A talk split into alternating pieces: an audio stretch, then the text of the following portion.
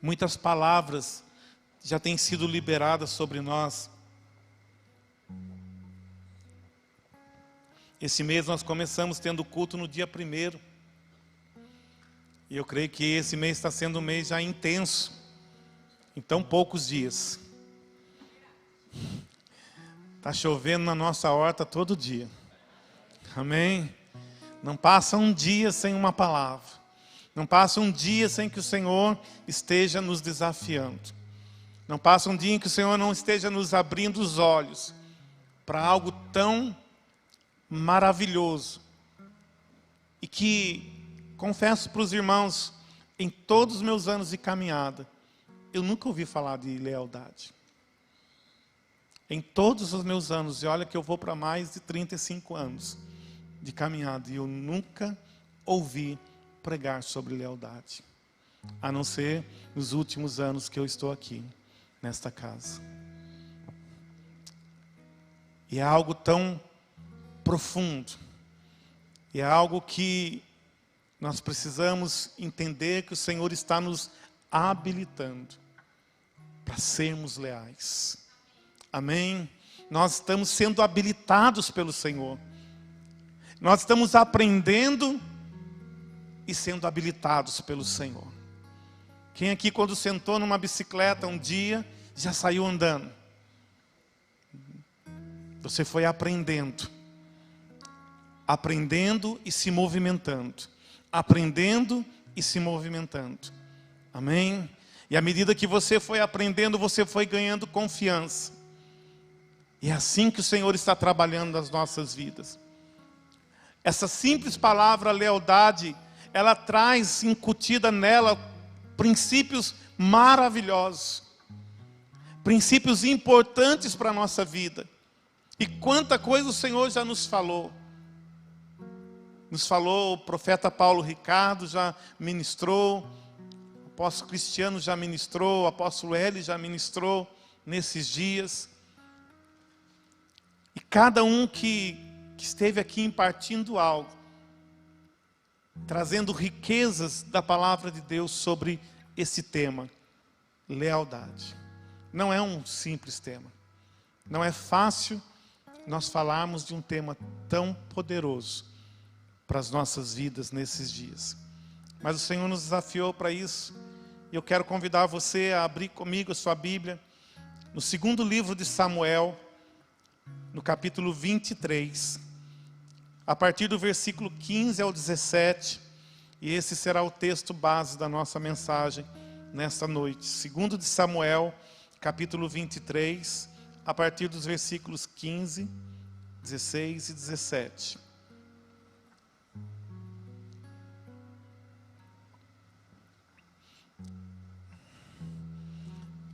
Eu não sei qual a versão que você tem aí, mas a minha versão aqui diz assim: e Davi, com saudade, exclamou: Quem me dera beber da água da cisterna que está junto à porta de Belém. Então aqueles três valentes romperam pelo arraial dos filisteus, tiraram água da cisterna que está junto à porta de Belém e a trouxeram a Davi. Porém ele não quis bebê-la, mas derramou-a perante o Senhor e disse: longe de mim, ó Senhor, que eu tal que eu tal faça. Beberia eu o sangue dos homens que foram com risco das suas vidas, de maneira que não a quis beber. Isto fizeram aqueles três valentes. Que palavra, né? Que texto maravilhoso da história de Davi e como disse, nós já ouvimos tantas coisas, ouvimos sobre a diferença entre fidelidade e lealdade. Vimos que o fiel, ele é aquele que caminha ao teu lado, ou ao lado de alguém apenas para cumprir um contrato, um acordo. O fiel caminha enquanto tudo está dando certo. O fiel caminha até que isso esteja valendo a pena. Mas o leal, ou antes de falar do leal, a lealdade fala da natureza de quem é leal. E o leal decidiu viver um relacionamento duradouro, que não acaba quando você falha. O leal está decidido a proteger a vida do outro. E esse texto que nós lemos nos fala da história não apenas de Davi, mas ele fala da história de três homens, ainda que esses versículos não anunciem o nome desses três homens. Davi, ele, ele foi um instrumento de Deus na vida de um, de um grupo de mais de 400 homens. Nós vamos falar um pouco sobre isso. E no meio desses 400 homens, a Bíblia narra que 30 deles eram muito valentes. E desses 30, três deles sobressaía. Não apenas em valentia, mas em lealdade a vida de Davi. E é tremenda essa história. E dentro dessa história, quando na virada do mês eu estava orando e, e o Senhor me deu esse texto, eu li, e eu pude até ministrar aqui na oração pela manhã. E o Senhor me falava algumas coisas dentro desse texto sobre a lealdade, através da vida desses homens. E quando eu estava preparando a mensagem para estar ministrando hoje, o Senhor foi confirmando e falando mais algumas coisas. E, e essa versão que nós lemos aqui diz assim: Davi com saudade exclamou: Quem me dera beber da água da cisterna que está junto à porta de Belém? E o Senhor me chamava a atenção para essa parte do texto, porque Davi cresceu em Belém. Davi viveu os melhores anos da sua vida, na sua infância, sua adolescência. Quando nós chegamos nessa parte do texto que fala que Davi estava com saudade, nós estamos falando de muitos anos à frente. Davi já estava reinando, Davi já estava governando. Davi já havia alcançado muitas vitórias. Mas Davi trazia consigo, porque a vida, assim como a nossa vida, a vida de Davi foi avançando. E Davi, ele foi, ele, ele teve que sair de Belém. Ele teve, ele foi de uma certa forma, tirado de Belém, ele foi levado para ser é, aquele que tocava a harpa para o rei, e depois nós sabemos a história: ele, ele foi ao campo da guerra, ele venceu o gigante, e ele passou a lutar pelo exército de Israel, e depois ele passou a ser perseguido, por muitos anos ele foi perseguido por Saul. E foi quase no final dessa perseguição de Saul, depois de muitos anos fugindo, aquele que não tinha motivo para estar fugindo. Ele estava fugindo como um bandido, como alguém que havia cometido um crime que merecia ser morto. A trajetória de Davi foi uma trajetória assim que com o passar do tempo o cansou, o desgastou. E ainda que ele estivesse ali, ele estava reinando, ele já estava vivendo outros dias, ele já estava vivendo outros tempos na sua vida, ele já talvez estava colhendo da sua lealdade a Deus, mas a palavra fala que num determinado momento ele para, no meio de mais uma batalha, ele para e ele é como se buscasse as suas memórias afetivas. E ele falava assim: que saudade. Quantos de nós, nos dias até difíceis da nossa vida, a gente para e fala assim: que saudade daquele tempo.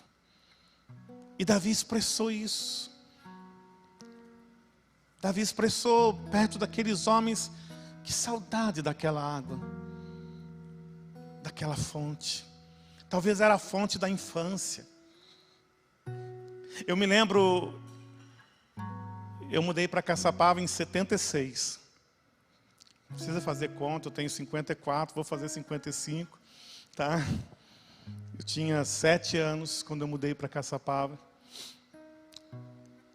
Naquela época não tinha draga no Paraíba para arrancar areia, então o Paraíba era raso, era limpo. E eu fui pescar com meu pai muitas vezes. Muitas vezes. E eu tenho essa lembrança gostosa desse tempo. E no caminho para a gente ir no lugar que a gente pescava, tinha uma bica d'água. A gente chamava de bica.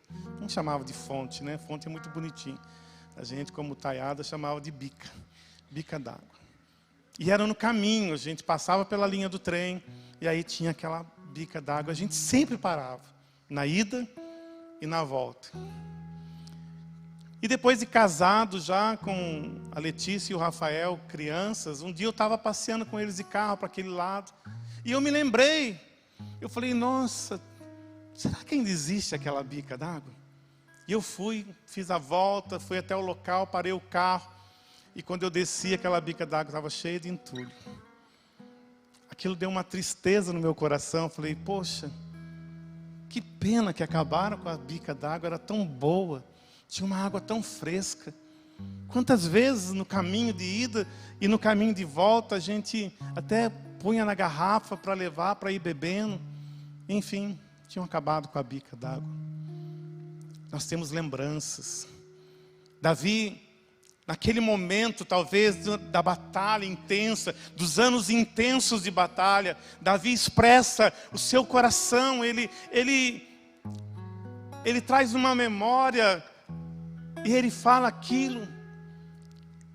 E diante daquela declaração, irmãos, ele não fez um pedido, ele não emitiu um decreto, ele simplesmente sussurrou um desejo do coração dele.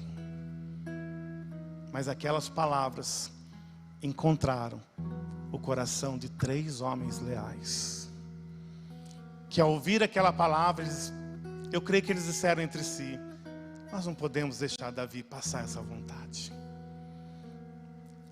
Irmãos, isso significava, sozinhos, três, entrar no meio de um exército. Mas eles estavam decididos, nem que for para morrer, nem que for para voltar só um, mas Davi vai beber dessa água. E o Espírito Santo me falava assim que a primeira marca da lealdade nesse texto é que a lealdade produz descanso. Uma pessoa leal, ela produz descanso na vida das pessoas que estão ao seu redor. Um marido leal, ele produz descanso na vida da sua esposa. Uma esposa leal, ela produz descanso na vida do seu esposo. Pais leais produzem descanso na vida dos seus filhos. Carrega o fardo sem nunca dizer para eles: está vendo, eu estou fazendo isso por causa de vocês.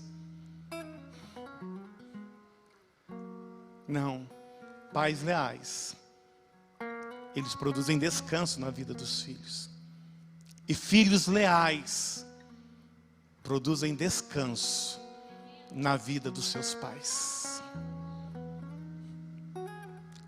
Pergunte para você mesmo: eu tenho sido descanso na vida das pessoas que estão ao meu redor? Eu tenho sido descanso na vida daqueles que cuidam do meu coração? Quantas vezes nós vamos aquele, aos nossos pais e nós levamos os nossos problemas? E isso está correto.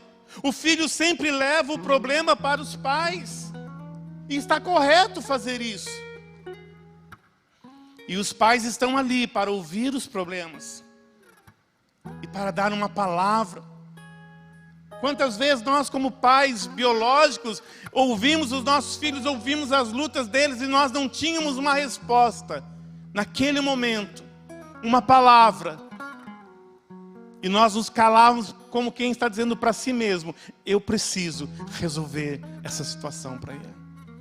Eu preciso resolver isso na vida do meu filho. Em outras palavras, estava dizendo: eu preciso tirar esse peso que está sobre ele e trazer para mim, para que eu produza descanso na vida dele.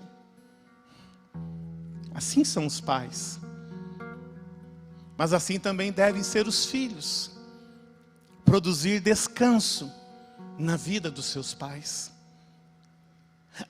Para aqueles três homens, Davi era mais do que o rei. Sabe por quê? Porque na trajetória de Davi teve um dia, irmãos. Davi fez algumas coisas que nós talvez não teríamos coragem de fazer. Acho que nem a profeta Suzana faria. Hein? Eu não sei se é disso. Mas ele chegou um dia, ele se fez de louco. Ele começou a babar diante do, do rei dos filisteus. Para ele poupar a sua vida. Ele era o inimigo daquele rei. Mas ele estava sendo perseguido pelo seu rei. E já não tinha mais lugar para ele, ele estava cansado, ele, ele tomou uma, uma atitude de louco realmente, falou: Eu vou me entregar na mão do meu inimigo, por causa daquele que tinha que ser meu pai, e produzir um descanso para mim, porque Davi lutou as guerras de Saul. O crime que Davi fez foi produzir descanso na vida de Saul. Mas ele estava fugindo de Saul. Só que chegou uma hora que Davi, não aguentando mais, ele entrou dentro de uma caverna. Elias também entrou numa caverna. Na hora que não estava aguentando mais. E Davi entrou ali, talvez para repensar sua vida, talvez para descansar, talvez para ter uma noite, se sentir protegido, se sentir guardado, se sentir preservado. E ele entrou naquela caverna, não sei se ele queria um lugar para chorar, eu não sei se ele queria um lugar para desabafar, para gritar diante do Senhor e falar: Senhor, eu não aguento mais. Era talvez um dos piores dias de Davi, e ele entra nesse lugar chamado Caverna de Adulão. Talvez quando Davi encontrou aquele lugarzinho que ele falou: Aqui ninguém me pode me atrapalhar. Começa a entrar várias pessoas naquele lugar. E a Bíblia fala que eram mais, eram 400 homens, endividados, os reprovados, aqueles que ninguém dava nada, aqueles que ninguém queria ver do seu lado, talvez aqueles que talvez em algum momento até foram desleais, infiéis, eles entraram naquele lugar. No pior dia de Davi, aqueles homens entram ali, e eles estavam procurando alguém que cuidasse do coração deles. A Bíblia fala que eles tinham alguns líderes, eles disseram assim: Davi, nós somos teus. A Bíblia fala isso, que eles disseram assim: Nós somos teus, Davi. Você imagina no seu pior dia, naquele dia que você liga e fala assim: Não agenda nada para mim não quero ouvir ninguém. Manda os filhos para a escola, fala, quero ficar sozinho em casa hoje, só eu e Deus. É naquele dia que chega 400 reprovados de todas as áreas e falam: Davi, nós viemos aqui para que você seja o nosso pai. E a Bíblia fala que Davi se colocou na condição que eles esperavam, cuidou deles e fez deles os homens mais valentes na história de Davi. E através deles, Davi levantou um dos exércitos mais poderosos que a terra já viu. Se você ler a história desses homens, você vai ver coisas fantásticas esses homens fizeram. E aí, quando esses três homens vão lá buscar a água para Davi, eles estão dizendo assim: Eu quero produzir descanso Irmãos, o amor, a lealdade desses homens era tão grande, tão grande por Davi, que chega um ponto na história, segundo Samuel 21, olha o que aconteceu. Segundo Samuel 21, 15, de novo tiveram os filisteus uma guerra contra Israel, e desceu Davi com ele os seus servos, e tanto pelejara contra os filisteus, que Davi se cansou. É o único texto que a Bíblia fala que Davi se cansou. E Isbi Benote, que era dos filhos do gigante, talvez era um descendente de Golias, querendo tirar a forra com Davi, cuja lança tinha o peso de 300 ciclos de bronze e que cingia uma espada nova e tentou matar Davi. Esse gigante se levantou contra Davi quando ele se cansou.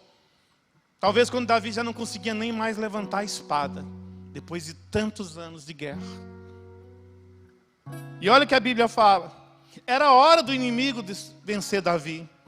Porém, Abisai, filho de Zeruia, o socorreu e, ferindo ao filisteu, o matou.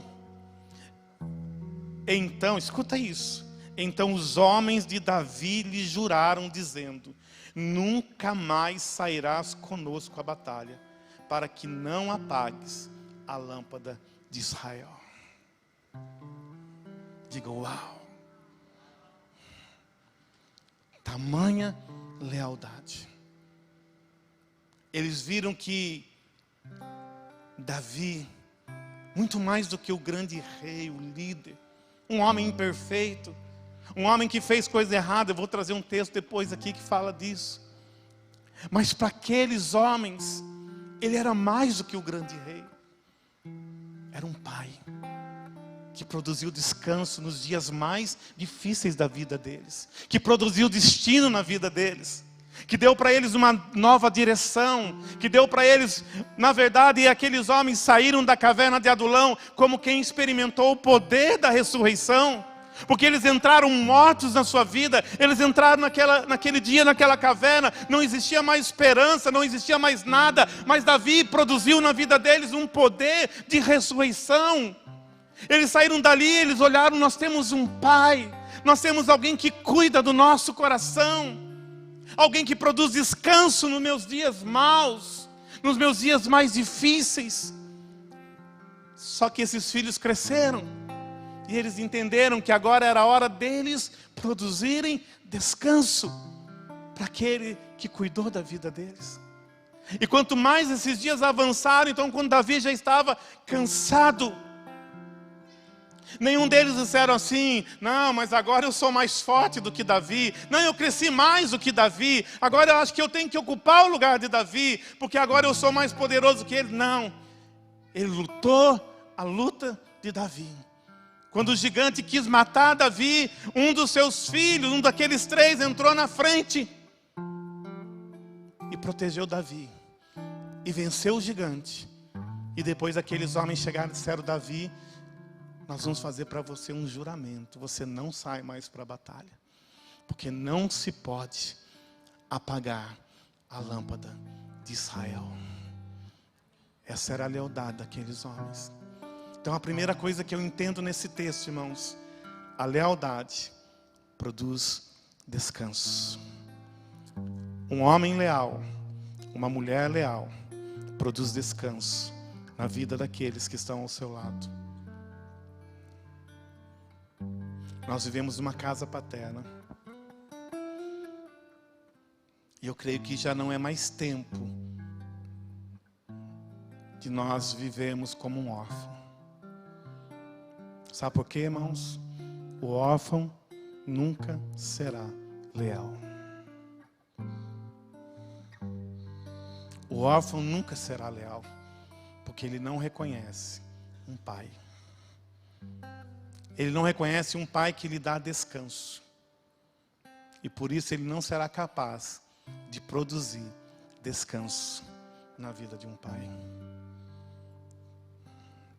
Quando nós colocamos a nossa vida ao serviço do Senhor, nós estamos entendendo que de alguma forma eu estou produzindo descanso na vida de alguém. Sabe, Deus nos fez igreja, Deus nos fez casa, Deus nos fez família. É impossível que não exista um lugar para você nessa casa. É impossível que não exista um lugar aonde você se encaixa perfeitamente para produzir descanso na vida de alguém, na vida de um líder de um departamento. É impossível. É impossível que alguém aqui não sirva para nada. É impossível, não creio. Todos nós temos valores. Todos nós recebemos do Senhor qualidades, capacidades, por isso o Senhor nesse tempo está nos habilitando para a lealdade. Porque talvez o que está faltando é nós entendermos o que é ser leal. Porque à medida que eu me encaixo no lugar que o Senhor me colocou, eu vou produzir descanso na vida de alguém. Amém? Diga, eu quero ser descanso na vida das pessoas que estão ao meu redor. E isso começa dentro de casa, irmãos. Seja descanso dentro da sua casa. Sabe, a vida de reizinho não serve para nós. Deus nos chamou para ser descanso na vida das pessoas que estão ao nosso redor. Nós pais temos que ser descanso na vida dos nossos filhos. A Bíblia fala que os pais não devem aborrecer os seus filhos. Isso não significa que não deve corrigir, não deve aborrecer. Produzir descanso,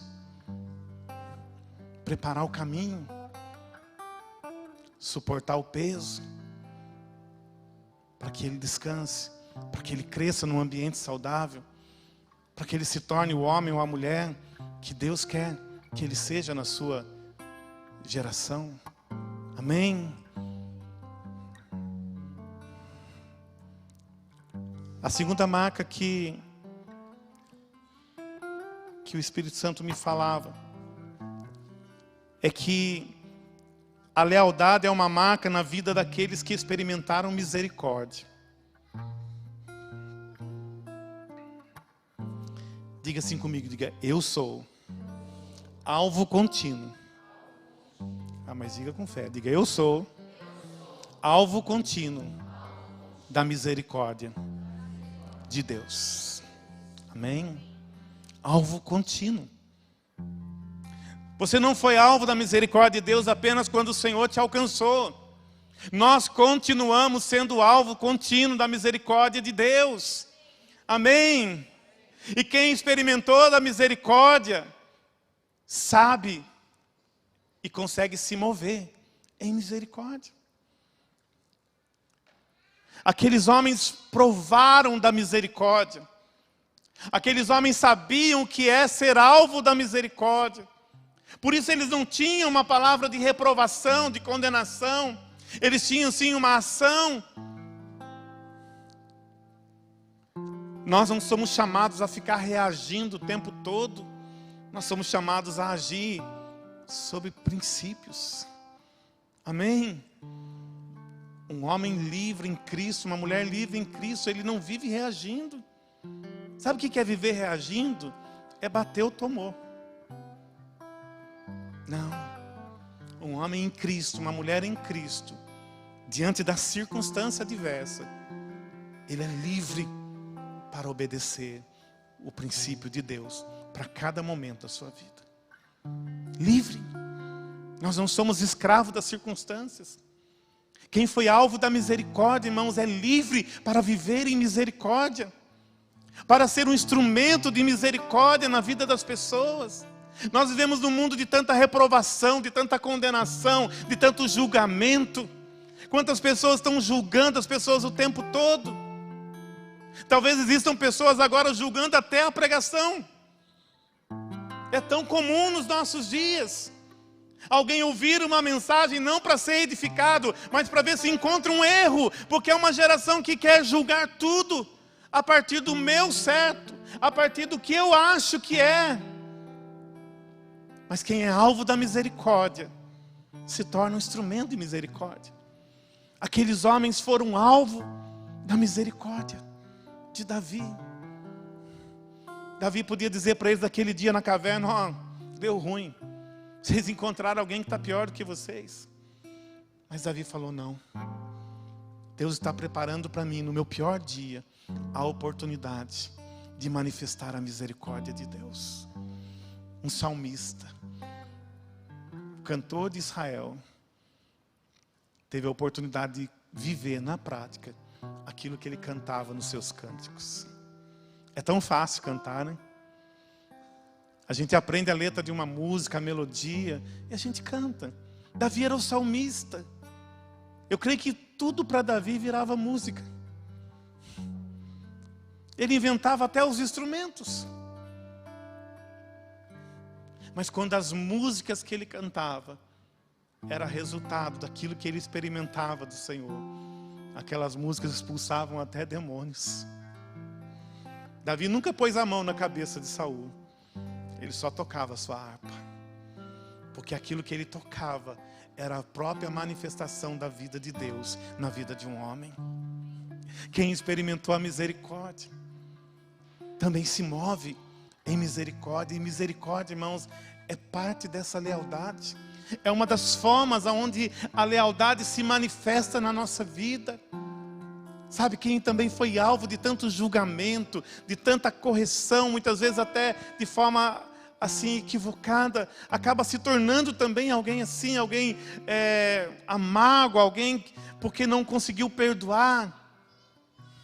E às vezes a falta de perdão fala mais alto na nossa vida do que a misericórdia. Ah, todo mundo me julga, também eu julgo. Mas deixa o Espírito Santo nessa noite ministrar isso no seu coração. Você é alvo contínuo da misericórdia de Deus. Amém? Você pode ter sido alvo de acusação. José também foi. José é o maior modelo de alguém que experimentou a misericórdia, irmãos. Mas que alguém que também experimentou a mentira, a calúnia, a acusação, a difamação, o ódio. Ele sentiu o ódio dos seus irmãos não apenas no olhar deles, mas na ação deles e vendê-lo como escravo. Davi, é, José viveu tudo isso, mas ele sabia que acima de tudo isso ele era alvo da misericórdia de Deus. Nós somos alvo da misericórdia de Deus. Você é alvo contínuo da misericórdia de Deus. Por isso você pode andar em misericórdia. Em terceiro lugar, Aí começa a apertar um pouquinho mais. Essa palavra nos fala que ser leal custará a sua vida. Agora apertou, né? Até ser alvo da misericórdia é bom. Produzir descanso. Já pensou em férias? Não. Ser leal custará a sua vida. Aqueles homens estavam dispostos a morrer para que Davi bebesse daquela água. Até onde vai a nossa lealdade? Eu ouvi hoje pela manhã o Cristiano dizendo: lealdade superficial é deslealdade. Uma lealdade que não nos custa a vida. Às vezes nós não queremos abrir mão de um princípio teológico. Eu não caminho com aquela pessoa porque eu não concordo naquilo que a pessoa crê. Né, pastor Eliana? Não estou dizendo que você não concorda. Mas quantas vezes a gente conversa sobre isso, não é verdade? Ah, porque eu não concordo. E daí?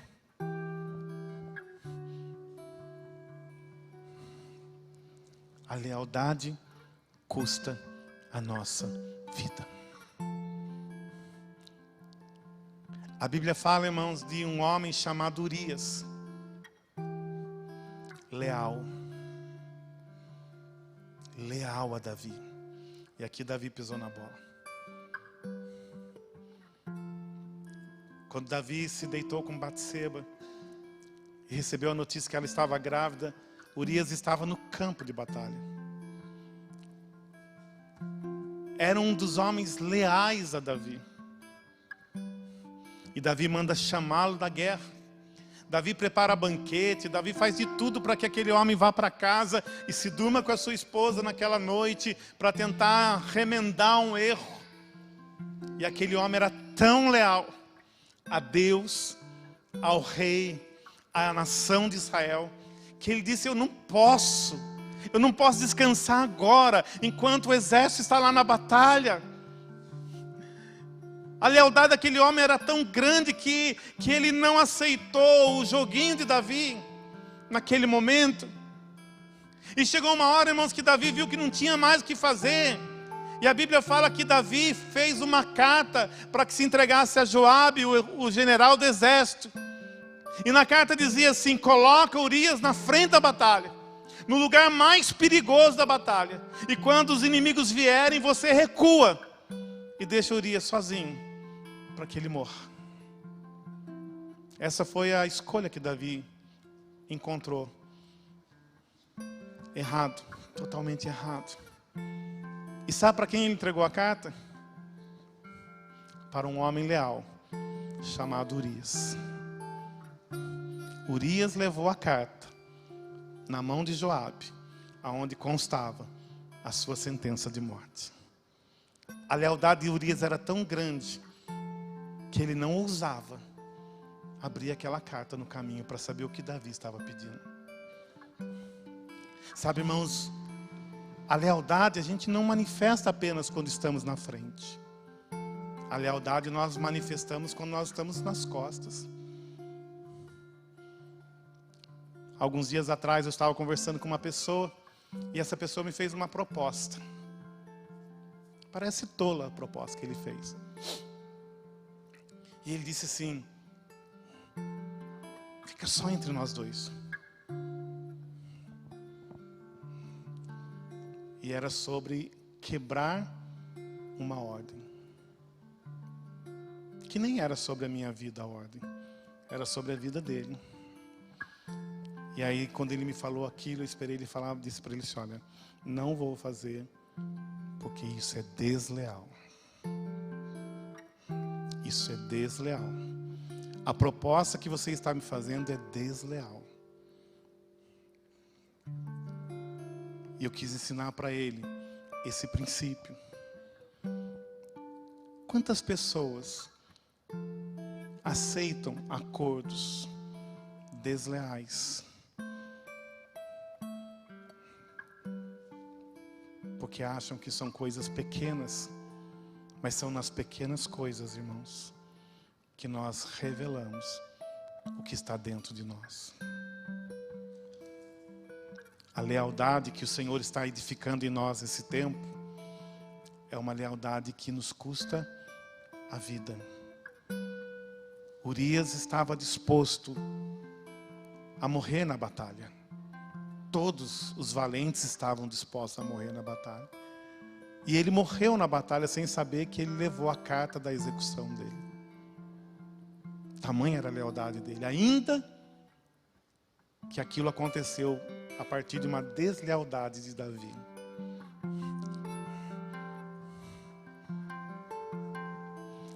Pastor, mas por que eu tenho que perder a minha vida? Jesus já deixou isso também bem claro. Lá em Mateus, Jesus diz sobre isso também. Mateus 16, ele diz: Se alguém vier após mim, negue-se a si mesmo, tome a sua cruz e siga-me. Quem quiser salvar a sua vida por amor de mim, perdê-la. Mas quem perder a sua vida por amor de mim, salvá-la.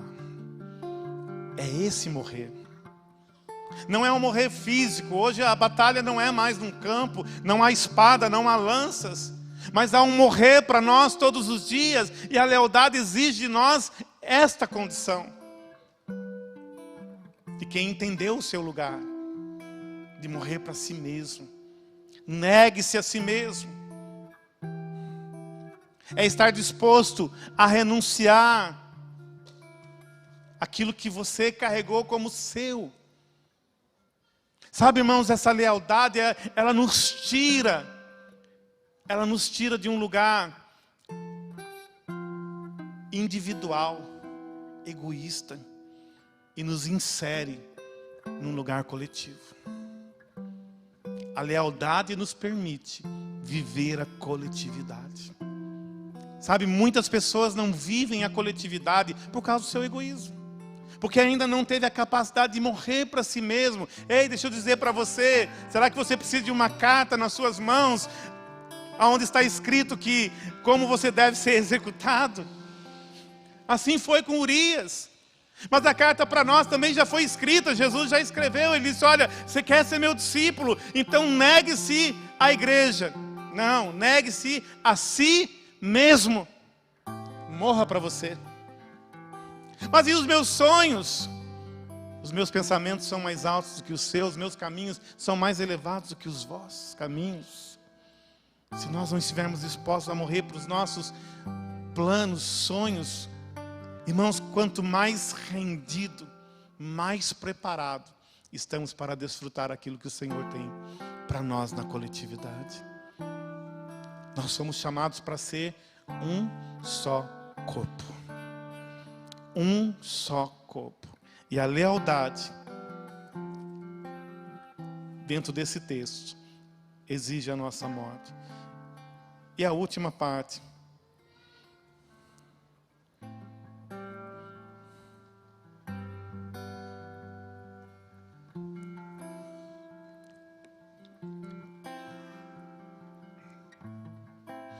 A lealdade que nós estamos falando, ela se manifesta na vida daqueles que aprenderam a servir.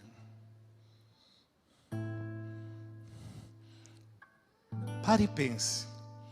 Olha para a sua vida. Você aprendeu a servir?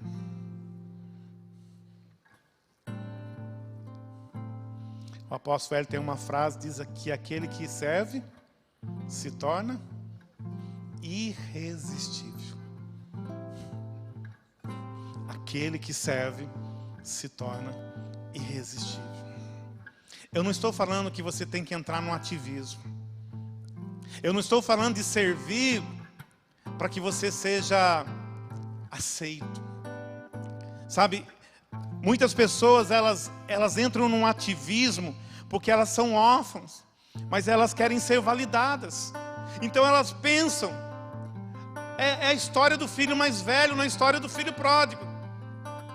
O filho pródigo voltou, o pai fez uma, uma festa, o pai está feliz com o filho que está ali, que voltou, que estava morto e reviveu, tinha se perdido e foi achado, mas o filho mais velho não entra na festa, porque ele é tão órfão, talvez mais órfão do que o filho que voltou. E o pai tá, sai para o lado de fora, e vai até ele e fala: Filho, a fala do pai com ele é de um pai para com um filho: Filho, eu quero que você aprenda a celebrar. Eu quero que você aprenda a celebrar a vida do teu irmão. Eu quero que você entenda o que está acontecendo nessa casa. Hoje é dia de festa, hoje é dia de celebração, hoje é dia de nós é, celebrarmos a história do teu irmão que está sendo reconstruída. Mas a fala daquele filho não é de filho, é de servo, é de escravo, é de órfão. E ele fala: Pai, há quanto tempo eu te sirvo? nunca me desse um cabrito, nunca aumentou a minha mesada, nunca aumentou o meu salário, nunca me deu um privilégio. Eu te sirvo, eu sou o que mais sirvo, e eu estou servindo, mas não é essa linguagem que a lealdade produz na nossa vida, não é esse servir, não é o servir para ser aprovado. É o servir de Jesus. Ele disse: Meu pai trabalha até agora, e eu entrei no trabalho do meu pai, e estou feliz porque estou servindo com o meu pai. É a alegria de servir, não é o servir por resultado, não é o servir para ser aceito, não é o servir para receber um aumento no seu salário, não, é um servir como tem por parte da sua própria natureza transformada, a alegria de servir, seja o que for seja o que for, o que coloca na tua mão para fazer. Sabe quantas pessoas fogem desse servir? Eu não quero dizer que se você não está servindo, você é desleal. Mas eu quero dizer que o servir é parte da lealdade, faz parte dessa natureza, essa alegria de servir. O salmista escreveu uma coisa: eu pedi ao Senhor, e ela eu buscarei, que eu possa habitar na casa do Senhor todos os dias da minha vida. Sabe, irmãos, quando a nossa vida, não tem como, chega uma hora que a tua vida está inserida na vida do corpo, nossos filhos crescem dentro do corpo, nossos filhos são ministrados no corpo, Sabe, às vezes eu vejo as pessoas falar: não, não consigo ir para a igreja porque eu tenho filhos.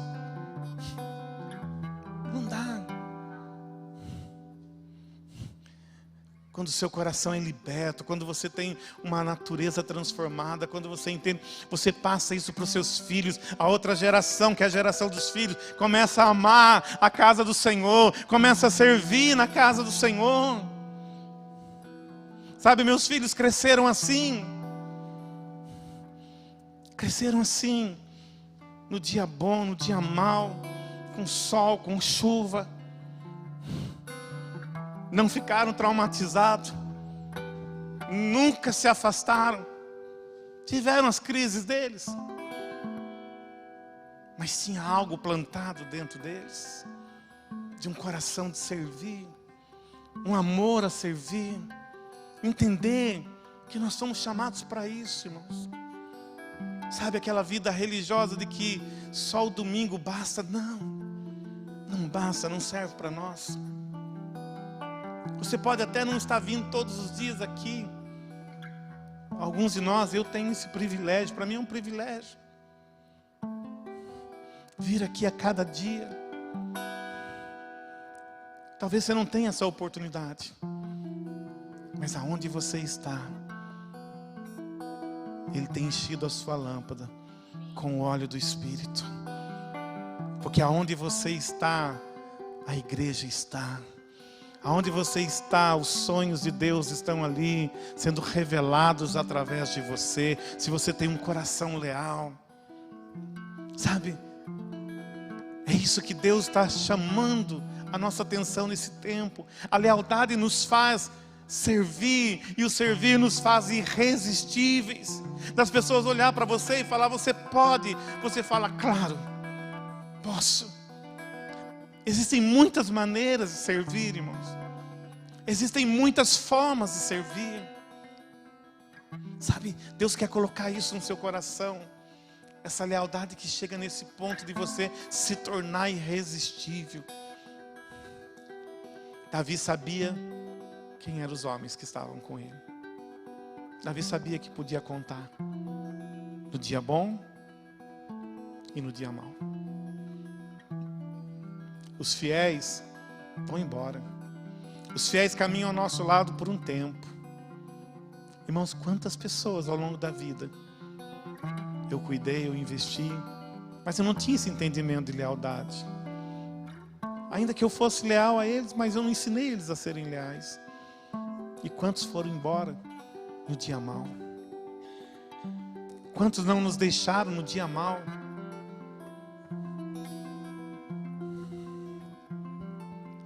Mas Deus está nos levantando como casa. Esse é um tempo onde o Senhor está levantando uma geração de homens e mulheres leais, leais a Deus, leais à nossa paternidade leais a esta casa, leais a uma visão, leais ao propósito de Deus. Amém? Você crê nisso? Você crê que é isso que Deus tem para nós? Você crê que Deus está sussurrando hoje, como Davi sussurrou? Ah, que vontade de beber da água de Belém. Qual é o sussurro de Deus para nós hoje? Hum, o que será que Deus está sussurrando nesses dias? Irmãos, tem coisas que Deus nem está sussurrando, tem coisas que Deus está bradando entre nós, para dizer: ei, sonho de Deus, igreja, esse é o meu desejo para vocês, é isso que eu quero. Sabe quando nós viramos o ano e o Senhor falou: Olha, nesse ano eu estou habilitando vocês. Sabe quando passa o vídeo? E às vezes fala, nossa, mas de novo vai passar o vídeo? É, porque tem que se tornar uma verdade dentro de nós. E vai passar o ano inteiro. Até que a gente se torne aquele avião que vai realmente na velocidade da luz. Sabe? É isso que Deus quer. Deus está falando como Davi. Ah, que vontade, que desejo eu tenho. Vamos ficar de pé nessa hora.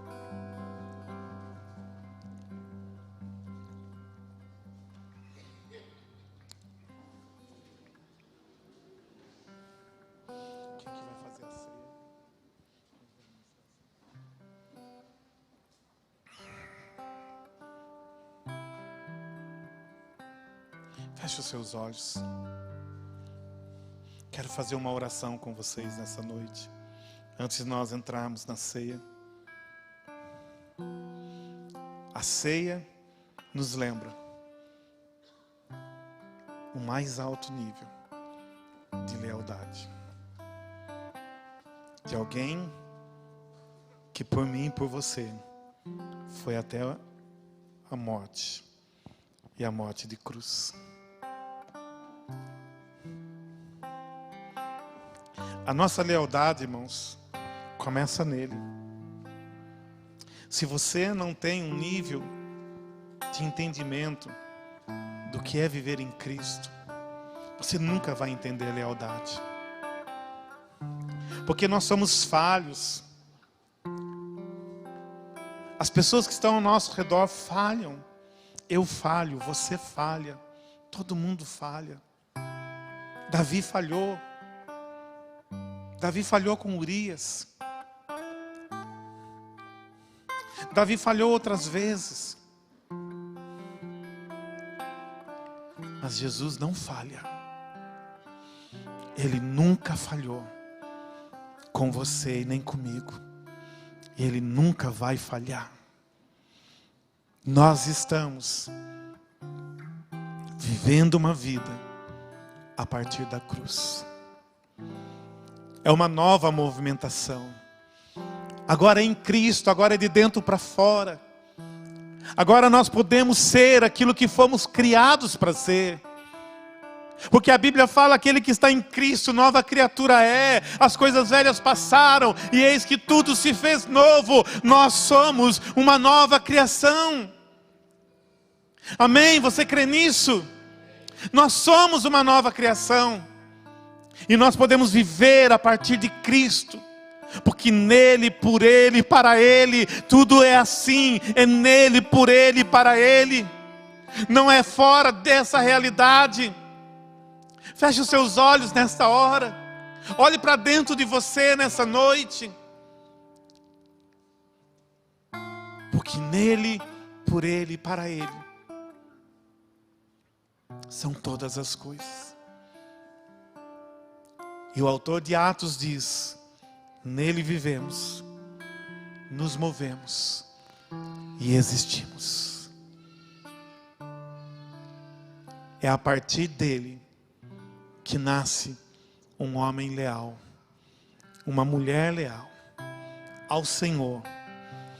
E se eu estou sendo leal ao Senhor, eu me torno leal em todos os ambientes aonde eu estou inserido.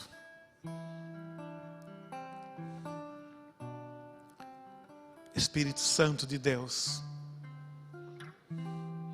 o Senhor está quebrando estruturas em nossas vidas. Espírito Santo, esse é um tempo precioso, onde as estruturas mentais, geradas pelos, pelo príncipe deste século, foram quebradas na cruz, canceladas, para que nós pudéssemos entender a nossa nova natureza em Cristo. Espírito Santo, eu oro nessa noite, como parte do corpo, como igreja.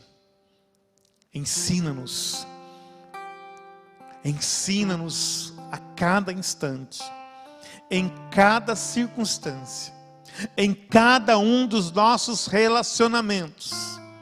Ensina, Espírito Santo, os maridos, a serem leais. Ensina, Espírito Santo, as esposas a serem leais. Ensina, Espírito Santo, os pais a serem leais a seus filhos. E os filhos a serem leais aos seus pais. Ensina-nos, Espírito Santo, a sermos leais no nosso local de trabalho. Ensina cada funcionário a ser leal ao seu chefe, ao seu patrão. Espírito Santo, em todas as áreas, ensina-nos a sermos leais ao lugar aonde o Senhor nos plantou, a esta casa. Espírito Santo, nós estamos nessa noite como família aqui reunido e eu te peço, ensina-nos a sermos leais à nossa paternidade. Ensina-nos a produzir descanso. Ensina-nos, Espírito Santo, a morrer para que essa lealdade seja real em nossas vidas. Ensina-nos a servir, Espírito Santo, ensina-nos. Esse é o nosso clamor, esse é o desejo do nosso coração, viver esta lealdade, em nome de Jesus. Amém, Amém, pastor Ezequiel.